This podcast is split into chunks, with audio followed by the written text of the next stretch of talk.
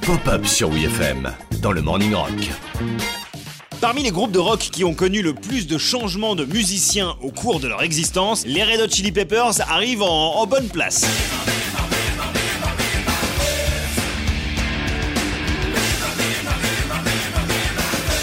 Rien que la formation actuelle avec Anthony Kellis, Chad Smith, Flea et John Frusciante a connu trois époques différentes puisqu'entre-temps Frusciante a quitté le groupe. Oh Deux fois Alors, décidez-vous. Leur tout premier batteur, Jack Irons, a également fait des allées et venues dans le groupe avant de rejoindre Eleven entre 91 et 93, puis Pearl Jam de 1993 à 1998. Petit indécis celui-là aussi, hein La valse hésitation terminée. Ça fait près d'un mois qu'on se chatouille, j'ai plus le temps, moi. Dave Navarro a été guitariste de Jane's Addiction, puis il est devenu guitariste des Red Hot sur un album, One Hot Minute, avant de retourner chez Jane's Addiction.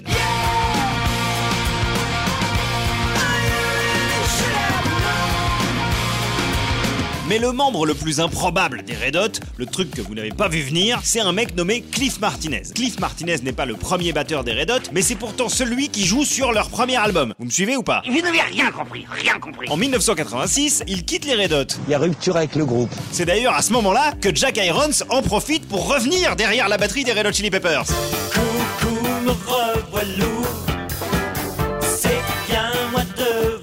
Cliff Martinez, lui, entame de nouveaux projets musicaux qui s'éloignent petit à petit du rock californien. Avance rapide 25 ans plus tard, Cliff Martinez est devenu compositeur de musique de film. Oh, par exemple Quelle surprise On lui doit les partitions de 9 films de Steven Soderbergh, comme Sexe, mensonge et vidéo ou encore Trafic, mais l'histoire retient surtout qu'il a écrit la musique de Drive, le film qui révèle un certain Ryan Gosling. J'interviens pas pendant le braquage.